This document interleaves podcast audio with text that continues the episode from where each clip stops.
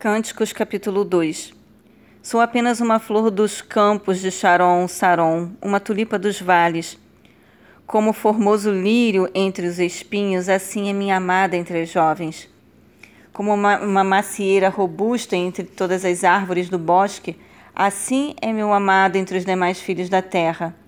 Tenho prazer em sentar-me à sua sombra, e o seu fruto é doce ao paladar como o damasco. Levou-me à sala do banquete e o seu olhar sobre mim é como a bandeira do amor diante do povo. Alimentai-me com tuas passas, confortai-me com teus damascos e curai-me com tuas maçãs. Ó que, que estou enferma de amor.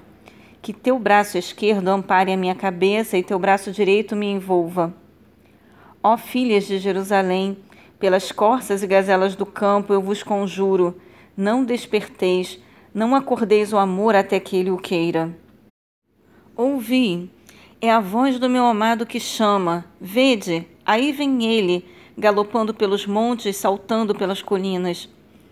Eis que o meu amado é como um vigoroso gamo, é como um filhote de gazela. Reparai, lá está ele em pé, postando-se atrás do muro, vigiando pelas janelas, espreitando pelas grades.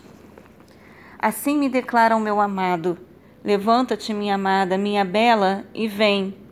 Olha e vê que, inverno já, que o inverno já se foi, a chuva cessou, é primavera. Surgem as muitas flores pelos campos, chegou o tempo de podar e cantar. E já se ouve o doce arrulhar das pombinhas em nossa terra. A figueira começa a dar seus primeiros figos, as vinhas estão floridas e o perfume das uvas toma conta dos vales.